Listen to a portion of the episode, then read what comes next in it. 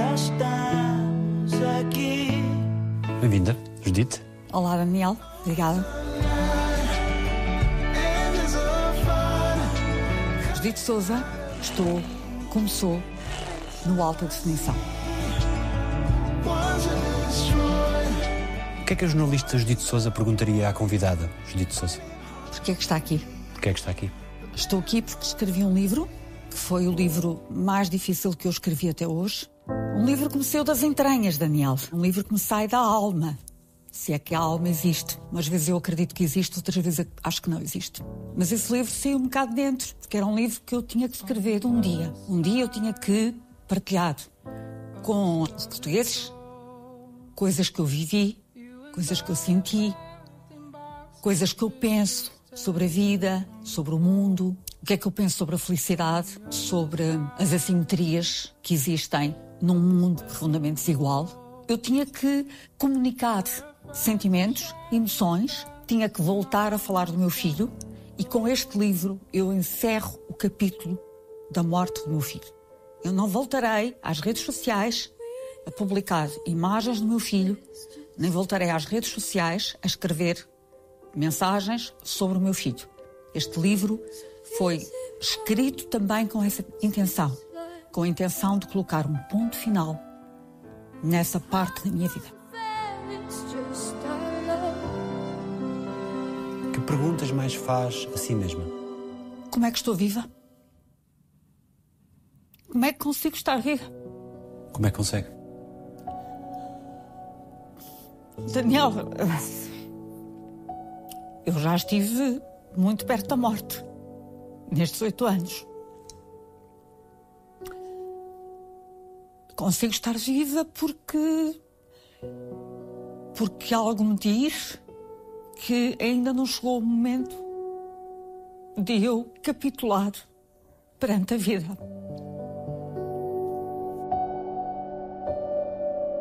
Porque quando morre um filho, e quando morre um único filho, sem aviso, uma coisa é essa criança, esse jovem estar doente, estar com uma doença terminal, e nós, pais, vamos interiorizando a realidade, vamos antecipando o desfecho, vamos preparando o fim.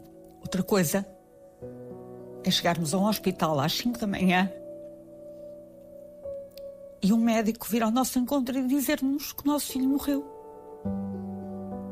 Quando nós, uma hora antes, a última coisa em que pensaríamos era que esse momento pudesse vir a acontecer uma hora depois. O que é que lhe deu mais força neste tempo? Onde é que são as âncoras? A âncora foi o trabalho, Daniel. A âncora foi o trabalho. Eu comecei a trabalhar com 18 anos. Portanto, há um momento na minha vida em que eu vivo para o trabalho e com ambição para construir uma carreira, para ser alguém na vida. Eu tinha que sair do meu bairro. Mostrar que era capaz.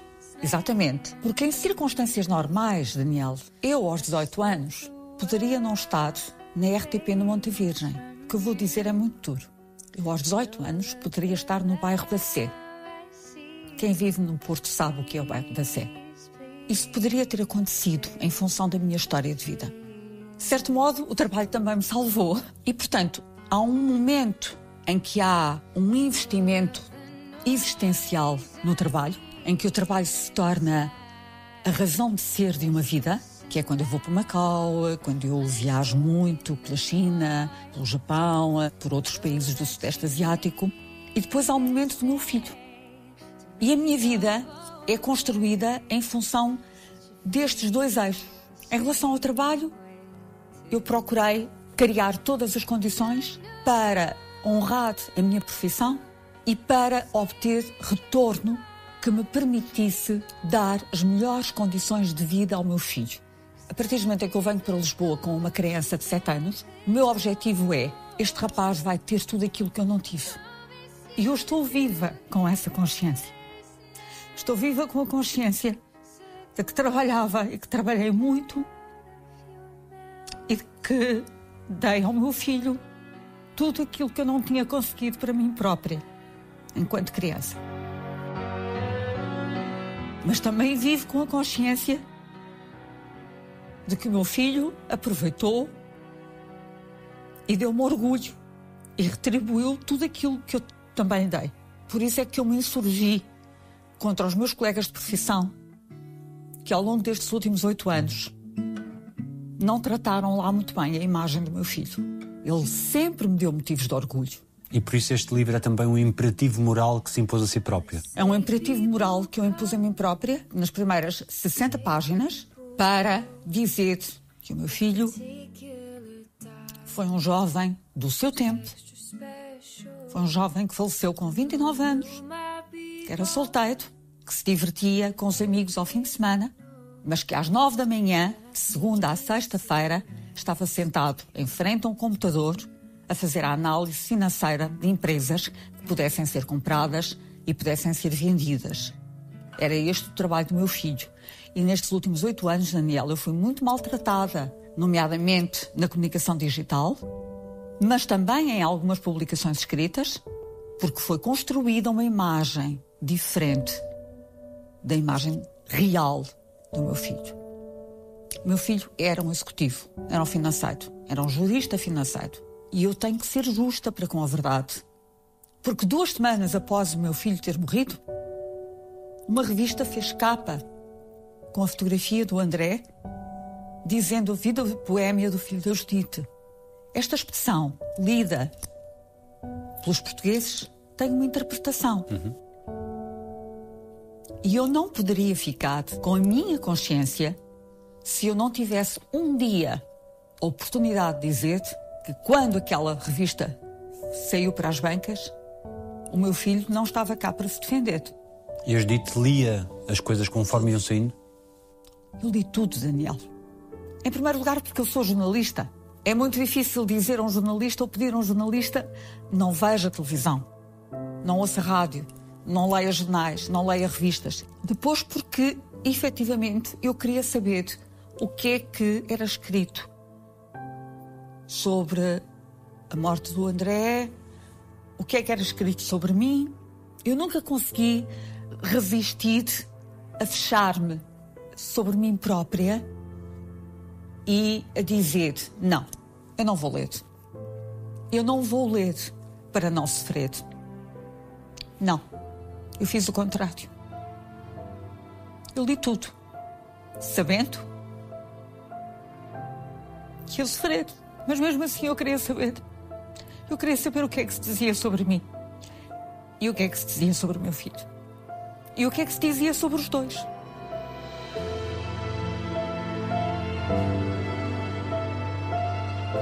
O texto inicial do livro fala em deixar um testemunho, um testemunho também daquilo que a vida fez de si e o que é que a Judite fez uhum. da vida. Que mulher é hoje a que está à minha frente?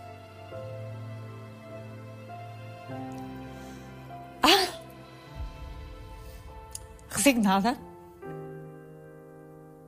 Sou uma mulher resignada. Eu perdi tudo. Daniel conhece aquele filme O Caçador, passado no Vietnã. Há um soldado americano que todas as noites vai com os colegas a um bar em Saigão e fazem umas brincadeiras. E a brincadeira é a roleta, é o revólver apontado à cabeça. E ele faz assim ao revólver. A bala pode sair ou pode não sair mas ele brinca com o gatilho da arma. Eu, de certa forma, revajo-me naquele soldado americano. Eu acho que ao longo destes oito anos, acho que tive muitas vezes uma arma apontada à cabeça. No auge de uma dor como essa, eliminar essa dor por essa via chega a ser uma ponderação. Eliminar a dor pela via de suicídio? Uhum. Claro que sim. Eu falo disso no meu livro. Eu tenho um capítulo sobre a questão da morte e do suicídio. Porque nós, seres humanos, em 2023, não queremos ouvir falar da morte, nem queremos ouvir falar do suicídio. Não queremos ser confrontados com isso, com a nossa própria finitude. Não queremos ser confrontados com a nossa finitude se a nossa finitude acontecer num momento das nossas vidas em que não é suposto acontecer. Por isso é que os pais de filhos que morrem ou se entregam ao isolamento, à solidão, ou ficam naturalmente sozinhos e as pessoas vão saindo das suas vidas. Aconteceram umas duas coisas.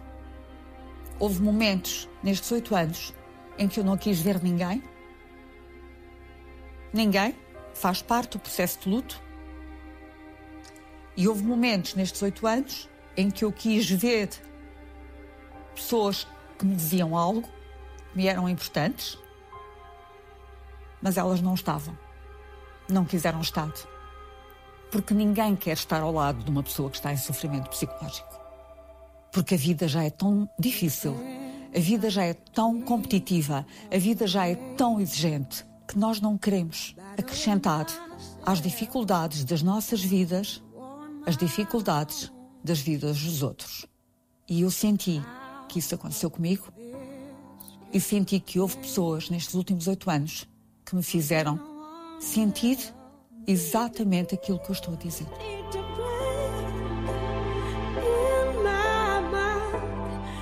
Uma mãe que perde um, um filho é necessariamente uma sobrevivente.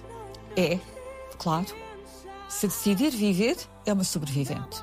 E nestes oito anos, Daniel, para além daquilo que eu já tornei público, faltou isto. Faltou muitas vezes isto. É tão importante o toque. Tão importante. Provavelmente eu também não estive bem em muitos momentos. E também não estive bem com muitas pessoas. Claro que não. Eu tenho noção disso.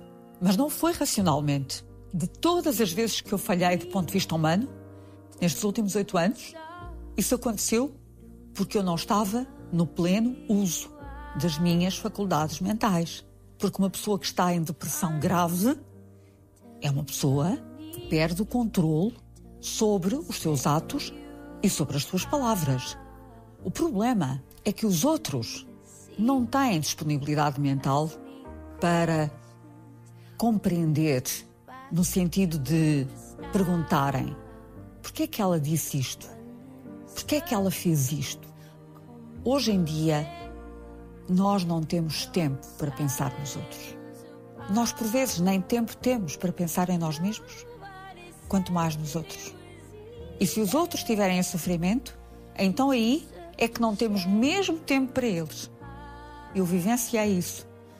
Em 2019, eu estou a apresentar o Jornal das Oito, da TVI, no dia em que foi noticiada a história de uma criança que tinha uma doença rara e que precisava de um medicamento que custava 2 milhões de dólares, que só havia nos Estados Unidos e que não era comparticipado pelo Serviço Nacional de Saúde. E havia um convidado para falar sobre este tema. As pessoas não sabem, mas sempre que há um convidado num jornal televisivo, normalmente o convidado senta-se ao lado do pivô do apresentador uns 10 minutos antes, que é o tempo para pôr o microfone, para uh, reagir e ver como é que está a imagem da pessoa, a luz, e senta-se ao meu lado um senhor. Estão uh, reportagens uh, no ar e ele diz-me: A senhora não me conhece. E eu: Pois não, sou todo. Eu era o presidente do Conselho de Administração do Hospital Garcia Dorta quando seu filho lá esteve, em 2014. Daniel, eu estava a apresentar o jornal. E o meu convidado diz-me isto.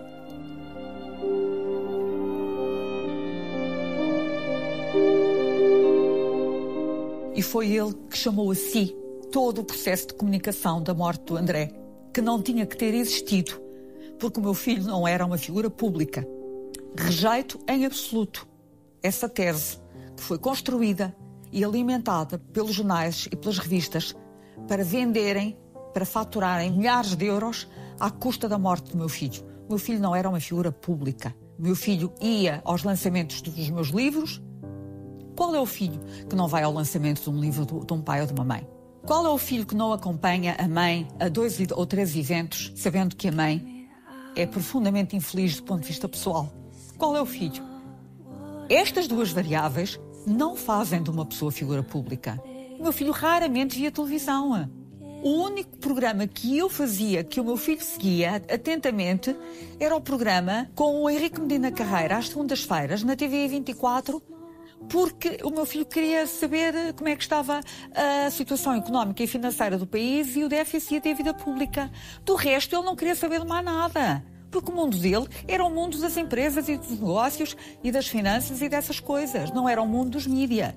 Portanto, eu, a apresentar o Jornal 18 da TVI, em 2019, entrevistei, sem saber, o presidente do Conselho de Administração do Hospital Garcia Dorta, que, disse-me ele, no meio ali das reportagens, assinou o comunicado para a imprensa, dizendo que o meu filho estava em morte cerebral. E ele disse-me, no estúdio, aos dite, e sabe porque é que eu o fiz? Porque os seus colegas iam dando com os médicos da unidade de cuidados intensivos em tolinhos. Os seus colegas não nos davam descanso. Os telefones não paravam de tocar. Os seus colegas telefonavam a toda a hora. Precisavam do comunicado para serem os primeiros a dar a notícia. Isto é muito cruel, Daniel. Isto é muito desumano. Eu sou jornalista. Eu consigo entender a força da informação e a necessidade da informação. Eu trabalhei 10 anos numa empresa privada. Eu sei como as audiências são importantes para o nosso negócio e para a nossa afirmação profissional. Eu sei perfeitamente que a morte do filho de Judite necessariamente seria notícia. Mas nunca imaginei que atingisse esta dimensão. E a circunstância de ser meu filho do meu ponto de vista, não justificou aquilo que aconteceu na altura e aquilo que aconteceu nos anos que seguiram. Porque aquilo que aconteceu na altura eu não vivenciei no pleno uso das minhas faculdades mentais, porque estava medicada. Nos anos posteriores eu vivenciei. Eu sofri muito com isso. E a circunstância deste momento acho que devia levar algumas pessoas a pensar como as minhas palavras e como aquilo que eu escrevo não é uma catarse. Esse livro é a verdade objetiva do que realmente aconteceu.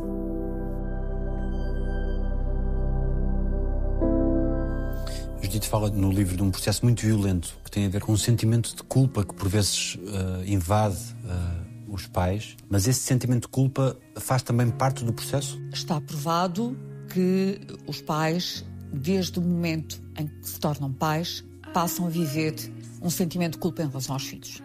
Mesmo que nada se passe, mesmo que esteja tudo bem.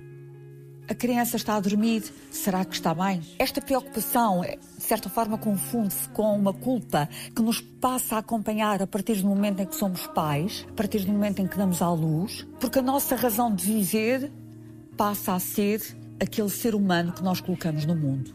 E se alguma coisa de errado acontecer com aquele adolescente que saiu de nós, nós sentimos-nos sempre culpados. Se não tiver boas notas, se calhar não estou a acompanhar o meu filho devidamente se calhar preciso de ir mais vezes falar com os professores. Culpa. Se vai para a discoteca e chega às 5 e 6 da manhã, culpa. Não posso deixar o meu filho chegar às 5 ou 6 da manhã. O que é que ele andou a fazer?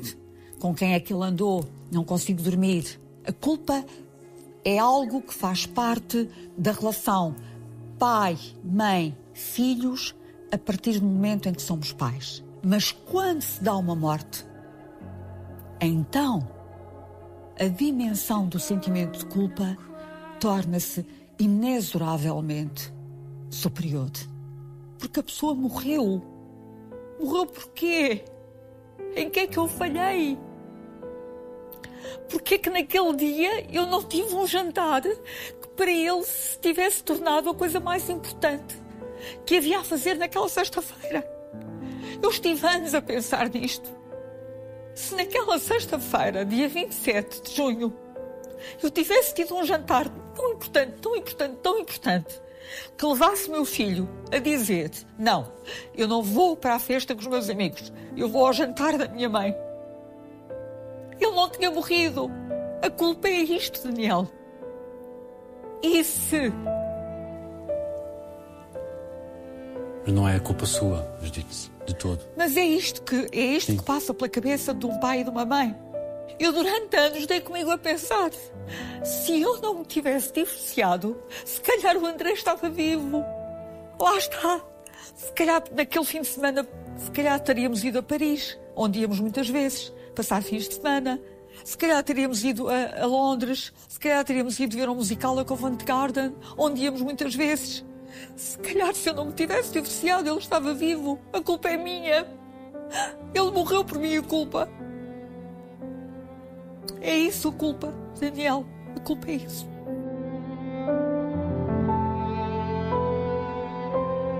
A Judite fala da fase da revolta, que vem depois da fase do choque, e que necessariamente a, a vida corre para todos de igual modo.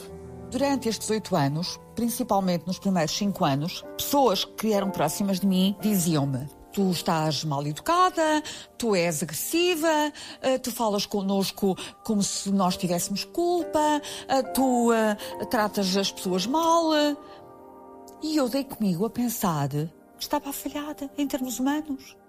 E eu não compreendia porque precisei de ouvir a entrevista aqui há uns meses da atriz Custódia Galego, que também perdeu um filho, para compreender o que tinha acontecido comigo. Quando ela diz que entrou num processo de revolta e em que tratava mal toda a gente. Porque aquilo que ela dizia a ela própria foi exatamente aquilo que eu senti. Para os outros, o mundo continua igual. Os outros continuam com os filhos deles.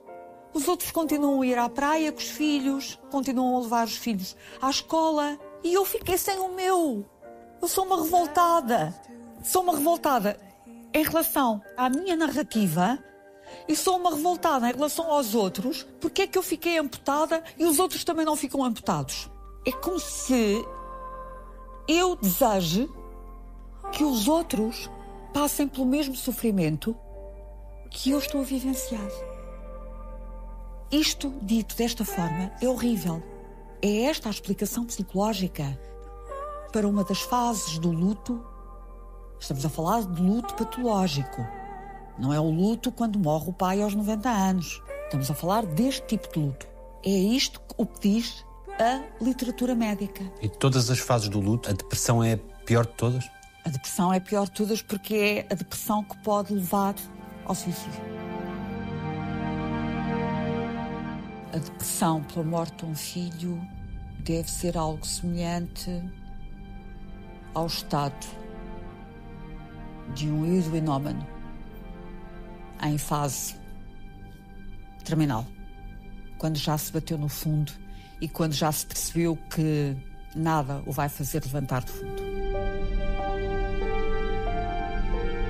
Ainda assim foi o amor pelo André que a fez estar aqui hoje, que a fez escrever o livro, que a fez continuar uh, viva? Desde que o meu filho faleceu, eu passei por diversas fases. Eu passei por fases muito difíceis, do ponto de vista da minha saúde. Mesmo doente, eu estive sempre a trabalhar. Eu sei perfeitamente que houve momentos, muitos momentos, em que eu não estava em condições de trabalhar bem. Mas eu tentei agarrar-me ao trabalho para continuar a viver porque o isolamento e a solidão também não são a solução para o problema. Pelo contrário, podem agravar o problema. E desde que o André faleceu, eu consegui escrever cinco livros. E criou uma bolsa com o nome dele? Isso foi logo passado um ano, uma bolsa de estudo com o nome dele para todos os anos poder ajudar pelo menos um jovem carenciado a fazer um mestrado de finanças, conseguir trabalhar. Eu consegui fazer as eleições francesas em 2017, em que fui eleito Macron, ir eh, para o Rio de Janeiro fazer a eleição do Bolsonaro, fazer a apresentação do Ronaldo nos Ventos. Eu consegui ir para Pedrógão, uhum. que foi um acontecimento que deu muito que falar e que virou a, a minha classe profissional contra mim. Pedrógão representa a maior tragédia que aconteceu em Portugal nos últimos 10 anos. Pedrógão representa o fracasso do Estado português. O Estado português falhou em Pedrógão. Aquelas 60 mortes são o símbolo do falhanço do Estado português. Os meus colegas compararam o meu trabalho em Pedrógão à morte de um jovem numa piscina. Isto é obsceno. Isto é cruel. Isto não se faz. Aquelas 60 pessoas morreram porque o Estado português falhou. O meu filho faleceu porque caiu numa piscina e bateu com a cabeça numa pedra de granito. Comparar estas duas situações é desumano. As pessoas que me fizeram isto têm que ser confrontadas com a sua consciência. Porque eu mostrei um corpo tapado. Eu não disse que tinha 20 anos, eu não disse que tinha 70, eu não disse que era homem, eu não disse que era mulher. Eu mostrei ao mundo que havia 60 vítimas mortais nas aldeias.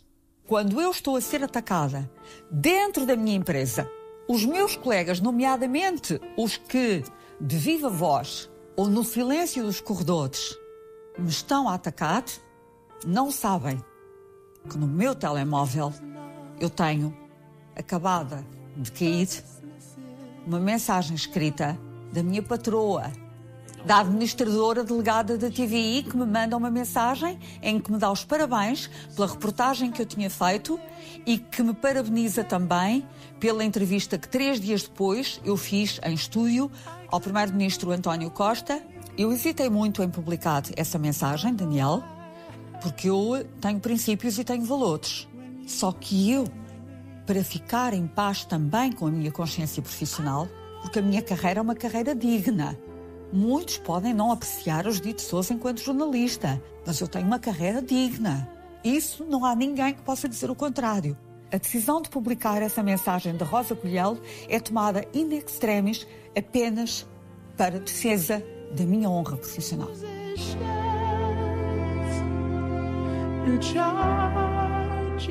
E sentiu-se só muitas vezes. Eu senti-me profundamente só, praticamente desde o dia em que o André partiu. Porque muitas pessoas acham que a forma de mostrarem os seus sentimentos é estarem consigo nos dias do acontecimento em si mesmo.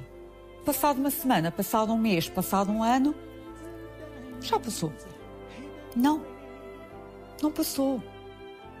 Eu sofro mais hoje do que sofri há oito anos. Esta dor é uma dor que não é atenuável. É como uma sombra, vai ficando cada vez maior? Sim, cada vez eu sofro cada vez mais. Os meus amigos dizem-me: Tu parece que estás cada vez pior. É verdade, eu estou cada vez pior. Porque eu agora estou naquela fase em que eu vejo os amigos do meu filho com os seus filhos. Eu não queria ser avó. Eu não queria ser avó. Portanto, à medida que o tempo passa, há sempre um elemento novo que agrava as memórias e que introduz elementos novos de vivências. Pus uma fotografia no Instagram aqui há uns tempos numa loja de, bonecas. Escreveram que eu estava a comprar bonecas para ir oferecer a uma associação de caridade. Não! Eu estava a comprar bonecas para oferecer aos filhos dos amigos do meu filho crianças que têm agora um ano e dois anos. Eu não vou viver isso, Daniel. Eu não vou comprar bonecas para oferecer aos filhos do meu filho.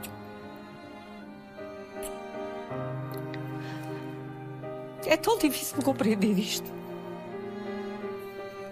É tão difícil compreender isto. Eu acho que não é difícil compreender isto.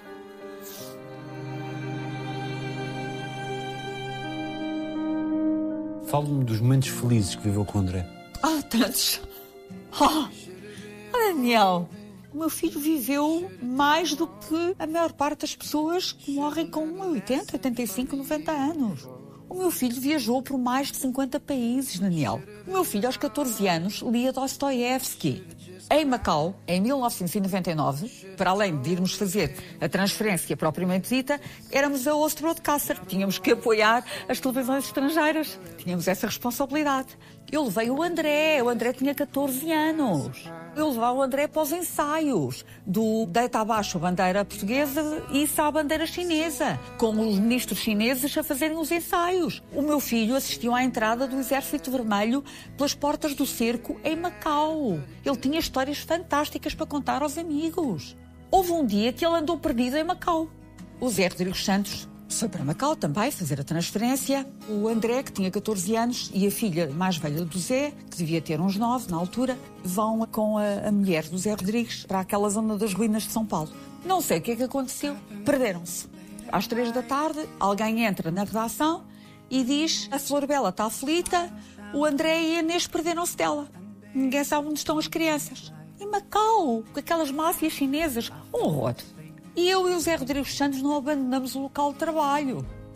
Nós continuamos a trabalhar. Tínhamos o telejornal às quatro da manhã em Macau, porque era uma diferença horária de 8 horas, e havia o jornal da RTP2 às 10 da noite, 6 da manhã em Macau. Nós dormíamos duas horas, porque às 9 da manhã já estávamos na rua a ter que fazer reportagem. Entretanto, chama-se a polícia, às 9 da noite, vêm-nos dizer os miúdos foram encontrados. Então o que é que tinha acontecido?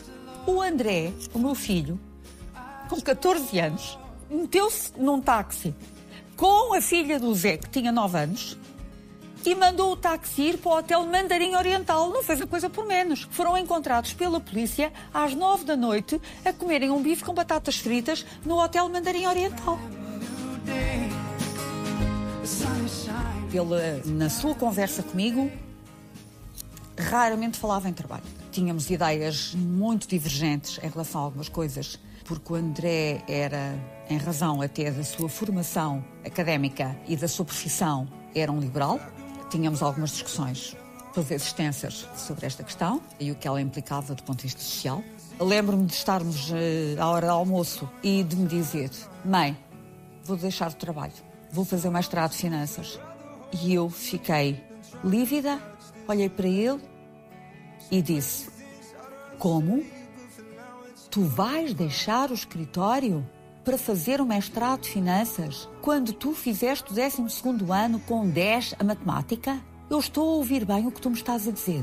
Como é que uma pessoa que fez matemática com 10 alguma vez na vida vai conseguir fazer o mestrado de finanças?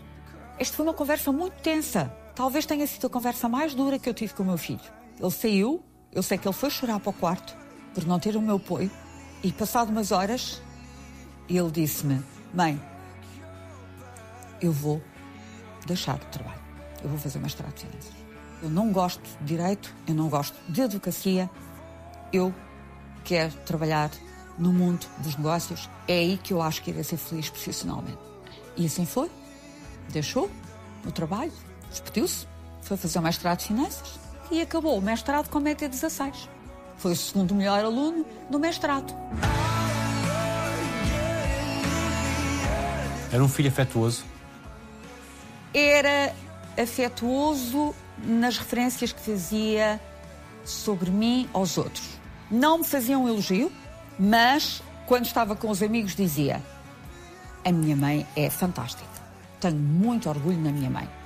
Vocês sabem que a minha mãe chegou às 5 da manhã do Iraque num C-130 da Força Aérea, depois de uma viagem de 16 horas, e telefonou-me à uma da tarde a dizer que estava em Madrid, quando foram os atentados em Atocha.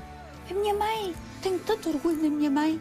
Quando ele faleceu, durante muitos meses, Daniel, falei com os amigos todos, Daniel, todos. Quis falar com os amigos todos do meu filho. Ou quis perguntar-lhes tudo Quis saber tudo, Daniel. Quis perguntar-lhes. Passava-se alguma coisa com o André quando houve o acidente. O André estava a ter algum problema que eu não saiba. O André estava feliz. Digam-me, por favor. Eu quero que vocês me digam o que é que o André dizia de mim. E todos, Daniel, todos me disseram dito, o André tinha muito orgulho em si. O André tinha muito orgulho na mãe. O André só falava de si quando nós lhe fazíamos perguntas. Porque ele não queria que se soubesse que ele era filho da Judite Souza. Só nós, os amigos, sabíamos que ele era seu filho. Ele queria vingar por si próprio. Não queria vingar à custa do nome da mãe. Judite tem um, um, texto impressionante, muito bonito, muito tocante em 2015, que volta a, a publicar neste, neste livro. O texto em que se diz amputada, uhum. com o coração a sangrar, em que se dirige ao André, preciso de ti para me guiares, em que relembra que cantava para ele o meu menino é de ouro. Sim. e em que também lhe dizia: tens de estudar para ser grande? Sim. Eu dizia-lhe aquilo que eu tinha dito a mim própria quando eu era criança. Eu dizia a mim própria: eu tenho que estudar muito para que a minha história de vida não fique aqui no Monte dos Burgos, não fique aqui no bairro do Conselho de Matosinhos. Sabendo o que sabe hoje, teria regressado tão cedo a trabalhar como regressou? Umas pessoas disseram-me que o trabalho é fundamental em termos terapêuticos. Para seguir em frente. Para seguir em frente. Aliás, eu neste momento estou confrontada com esse problema. Porque os médicos aquilo que dizem é que o pior que pode acontecer a uma pessoa com a minha história de vida é não estar ocupada. A possibilidade de que alguma coisa corra mal é muito grande. Tem esse receio também? Ou sente-se no controle do seu destino? Não. Eu perdi o controle de tudo. Eu, em junho, perdi o controle de tudo, Daniel. Eu autodestruí-me. Eu autodestruí-me. Eu autodestruí-me.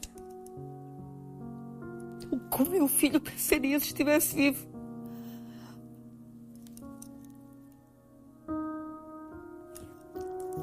Nem quero pensar, Daniel. Meu filho estaria chocado com o que aconteceu há seis meses. Eu não teria coragem de enfrentar meu filho. Porque eu acabei por entrar numa história de autodestruição. Se o meu filho fosse vivo, não sei se há seis meses, o meu filho diria aos colegas, aos amigos, aquilo que sempre disse também, ao longo da vida. Não sei. Mas sentiu que era o que tinha que fazer? Daniel, eu deixei a CNN porque eu estava profundamente infeliz. Foi por essa razão que eu deixei a CNN de Portugal. Só que as circunstâncias da minha saída foram horríveis. E eu sou parte ativa dessa história. Eu estou a falar com total liberdade, Daniel. Quando eu digo que me autodestruí, é no sentido de que eu própria perdi o controle de acontecimentos que me envolviam diretamente. É claro que o meu filho, se fosse vivo, não estaria confortável. Porque aquilo que aconteceu há seis meses foi a antítese daquilo que ele viu durante os 29 anos da sua vida. Teria sido muito difícil para ele. E também lamento muito, Daniel, que na minha história de vida haja um antes, 29 de junho de 2014, e um depois, 29 de junho de 2014. Não apenas porque o meu filho morreu, mas porque as pessoas que me provocaram feridas psicológicas graves não as teriam praticado se o meu filho fosse vivo. Há uma pessoa, Daniel, que não teria ido para as redes sociais escrever o que escreveu sobre mim se o meu filho estivesse vivo. Porque é muito alta a probabilidade de meter a chave à porta de casa e de encontrar o meu filho sentado no sofá a ver televisão ou de ver o meu filho sentado à mesa a jantar. E isto é muito lamentável. E perdoa-se?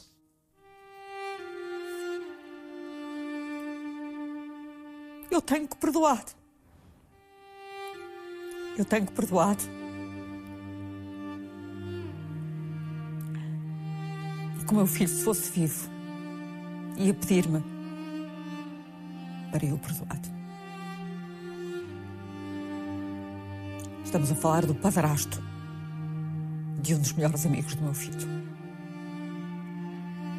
Se o meu filho fosse vivo, essa pessoa não teria tido coragem de ir para o Facebook escrever o que escreveu ao meu respeito.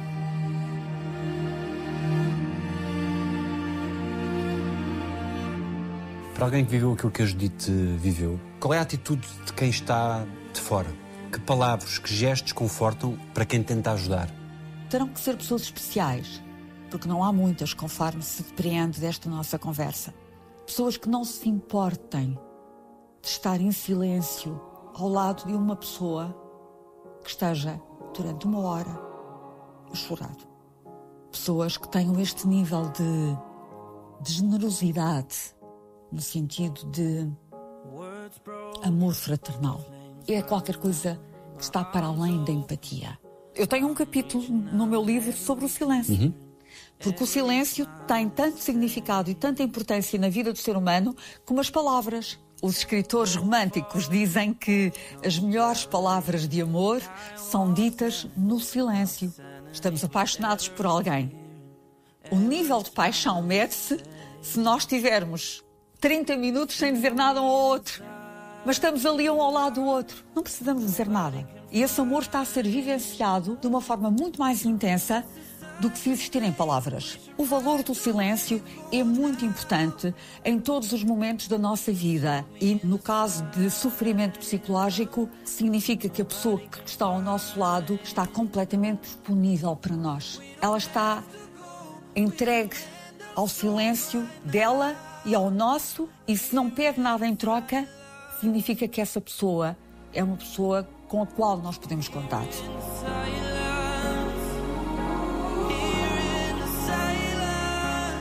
E as dito que foi uma mulher durante muitos anos com poder dentro de uma empresa, de uma redação. Sentiu a diferença da ausência desse poder na relação que os outros tinham consigo? Completamente.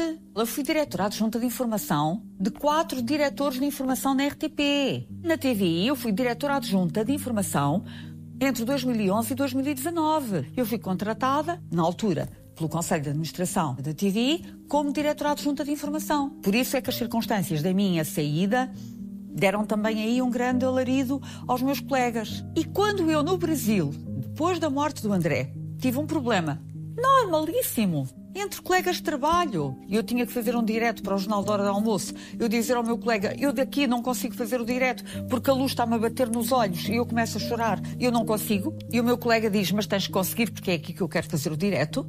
E começa a ficar muito nervosa, muito exaltada e a falar alto. E depois chegam a Lisboa e põem essas imagens a circular no Correio da Manhã. Aquela conversa perfeitamente normal em termos profissionais. Temos uma divergência de opiniões, mas faz parte. Mataram-me profissionalmente. A relação entre os dois não era uma relação de jornalista-repórter de imagem. Eu era diretora adjunta de informação, no Rio de Janeiro. Quando o meu colega diz vou telefonar para Lisboa, eu fiquei muito exaltada e muito nervosa. Telefonar para Lisboa para quê? Então, se eu era diretora adjunta de informação, a relação hierárquica não era 50-50. Ou seja, depois da morte do André, Daniel, tudo mudou. Neste nosso país, uma pessoa, qualquer que ela seja, não pode transmitir uma imagem de fraqueza perante o seu contexto tem que transmitir uma imagem de força, mesmo que esteja de rastos. Porque se transmite uma imagem de fraqueza, é meio caminho andado para a destratarem do ponto de vista psicológico ou do ponto de vista profissional. Fizeram isso comigo nos últimos oito anos. Dei-lhe o exemplo do Brasil e dei-lhe o exemplo mais dramático. Não queria ter falado nisso, mas falei. De ter sido maltratada, ferida psicologicamente por uma pessoa que nunca, nem em sonhos, faria isso se o meu filho fosse vivo. Porque o meu filho era visita de casa dia sim, dia sim. Essa pessoa não tinha apunhalado a Judite. Eu, quando saí em junho da CNN, saí, como disse, que me sentia profundamente infeliz. Mas eu já tinha compreendido toda a história. Havia um filme que estava a passar à frente dos meus olhos há bastante tempo. E eu estava a vê-lo, Daniel, porque eu mantenho as minhas funções intelectuais intactas. Esse filme estava-me a matar aos bocados.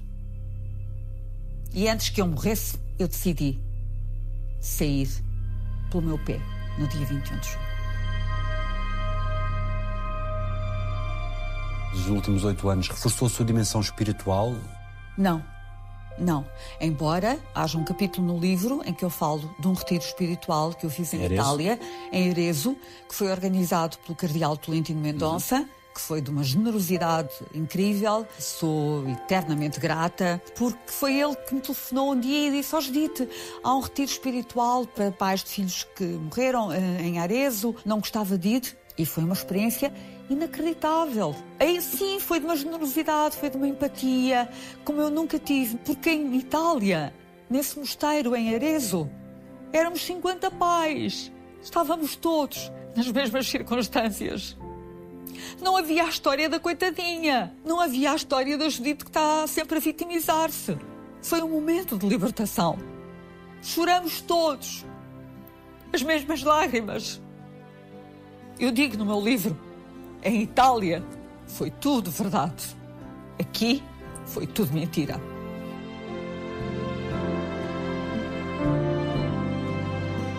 Quando vem para Lisboa, em 1991, foi uma mudança que causou impacto em si, na sua vida, nos seus hábitos? Não foi uma mudança radical. Eu era muito solicitada para trabalhar em Lisboa. Dá-se a circunstância de, em 1991, o diretor-geral me ter dito e me ter feito um ultimato. Eu quero que venhas para Lisboa, concretizada a tua transferência na direção de recursos humanos, és tu que vais ficar a fazer o meu jornal. Jornal de sábado, de 90 minutos. Era o jornal do diretor. E o diretor, que não quis a Judite Souza para coordenar o jornal das oito, supostamente, há uns meses, escolheu a Judite Souza para vir coordenar e apresentar o seu jornal aos sábados, às 20 horas, na RTP, em 1991. Antes disso e depois disso, a sua mãe e a sua avó foram as suas grandes referências? Do ponto de vista dos afetos, sim. Do ponto de vista intelectual, as minhas grandes referências foram as minhas professoras do Liceu Carolina Micaelis. A ausência do seu pai durante os seus primeiros 11 anos de vida criou um vazio irreparável? Claro que sim. É completamente diferente sermos criados numa família estável, do ponto de vista emocional, do que sermos criados sem pai, sem vermos a mãe, praticamente, só com a avó. Cantava para si, não era? Que cantava para mim, que me fazia a minha comida preferida, que era arroz de tomate com linguadinhos pequeninos fritos. Mas eu vivi com a minha mãe e com a minha avó até aos 18 anos, Daniel. Aos 18 anos comecei a trabalhar e um ano depois fui para Macau. E conhece o seu pai com 11 anos? Eu lembro-me de ter visto meu pai uma ou duas vezes, devia ter uns seis ou sete anos. Lembro-me vagamente do meu pai ter aparecido lá em casa. E depois, aos 11 anos, foi quando o meu pai assumiu a paternidade. E a partir dessa altura eu encontro-me com o meu pai uma vez por mês só que aos 18 anos comecei a trabalhar, um ano depois fui para Macau. Quando venho de Macau, volto ao Monte da Virgem. Conheço o pai do André, o André nasce, eu vou para a Faculdade de Letras, eu trabalho, eu caso, tenho um filho e faço um curso superior. E pronto, e 10 anos depois vim, vim para Lisboa.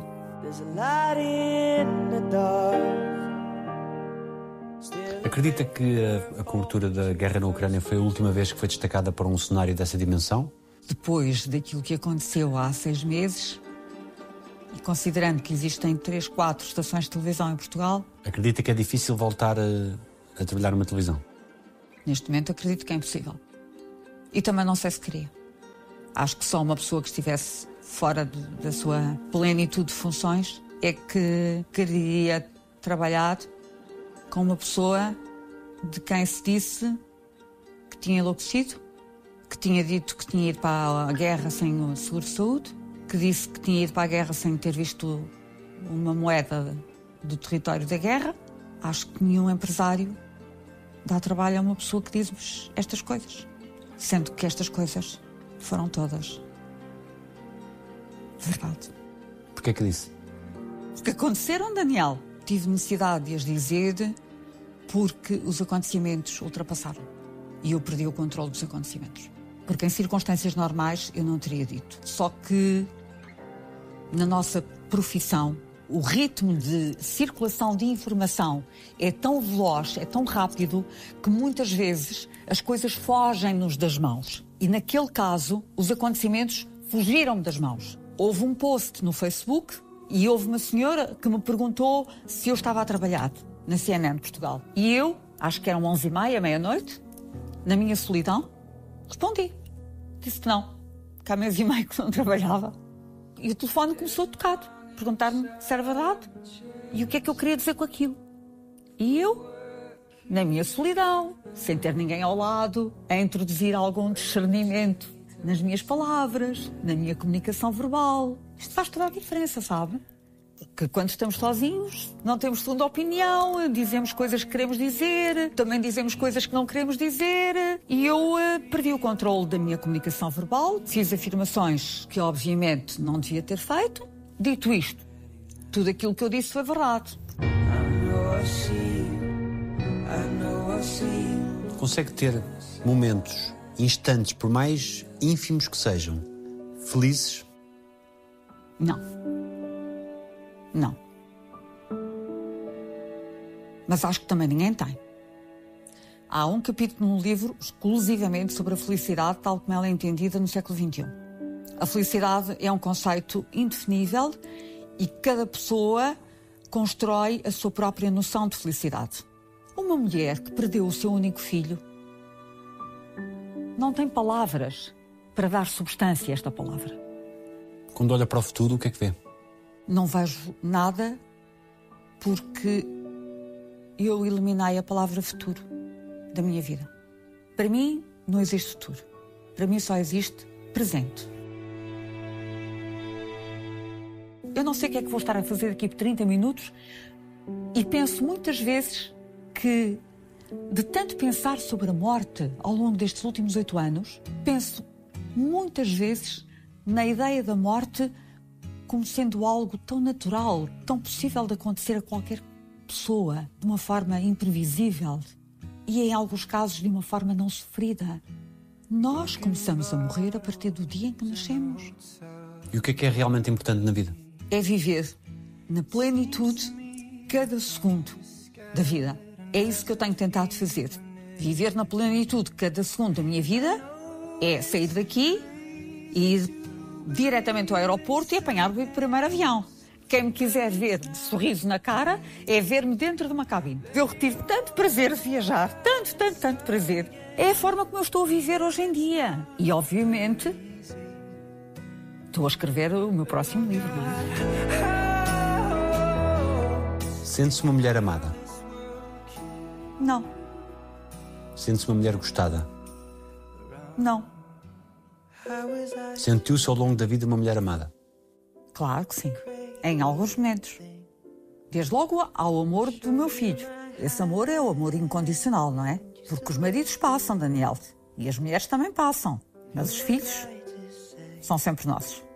Agora, as pessoas que vão passando pela nossa vida gostam de nós? Gostam. Uma semana? Um mês? Um ano? Dez anos? Se calhar gostam ao mesmo tempo de outras pessoas? No sentido em que nós pensemos o amar, o gostar? O mundo dos afetos é um complexo jogo de xadrez. Não se vê a reconstruir a sua vida ao lado de alguém? Acho que muito dificilmente. Eu acho que só pessoas superiormente inteligentes é que aguentam uma vida a dois com uma mulher que tem a minha história de vida.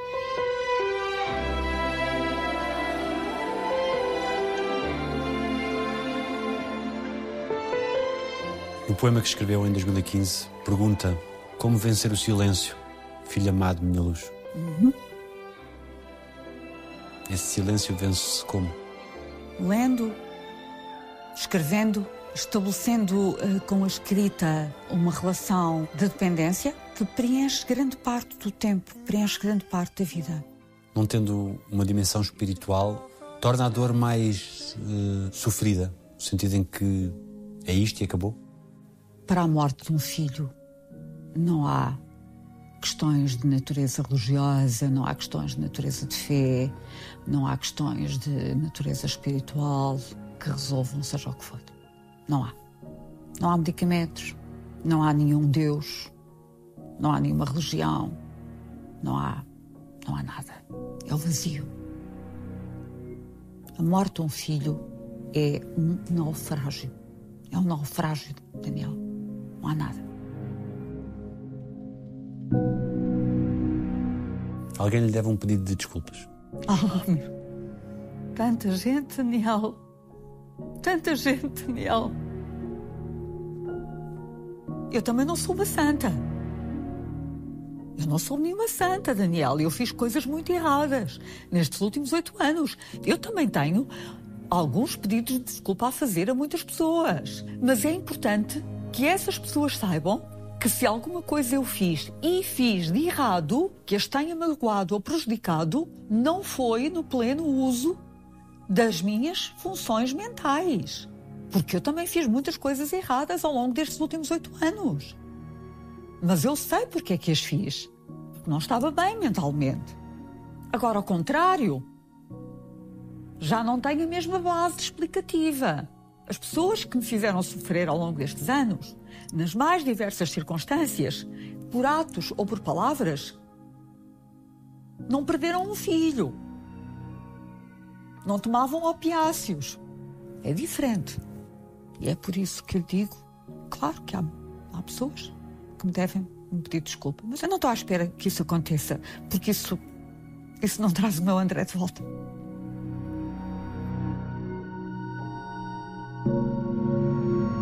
E no seu processo de luto permanente, precisa que a imagem que faz do André seja a que tem dentro de si ou de ver fotos vossas, de vídeos? Como é que se confronta com a imagem dele? Durante muitos anos eu não consegui ter uma fotografia do meu filho na minha sala.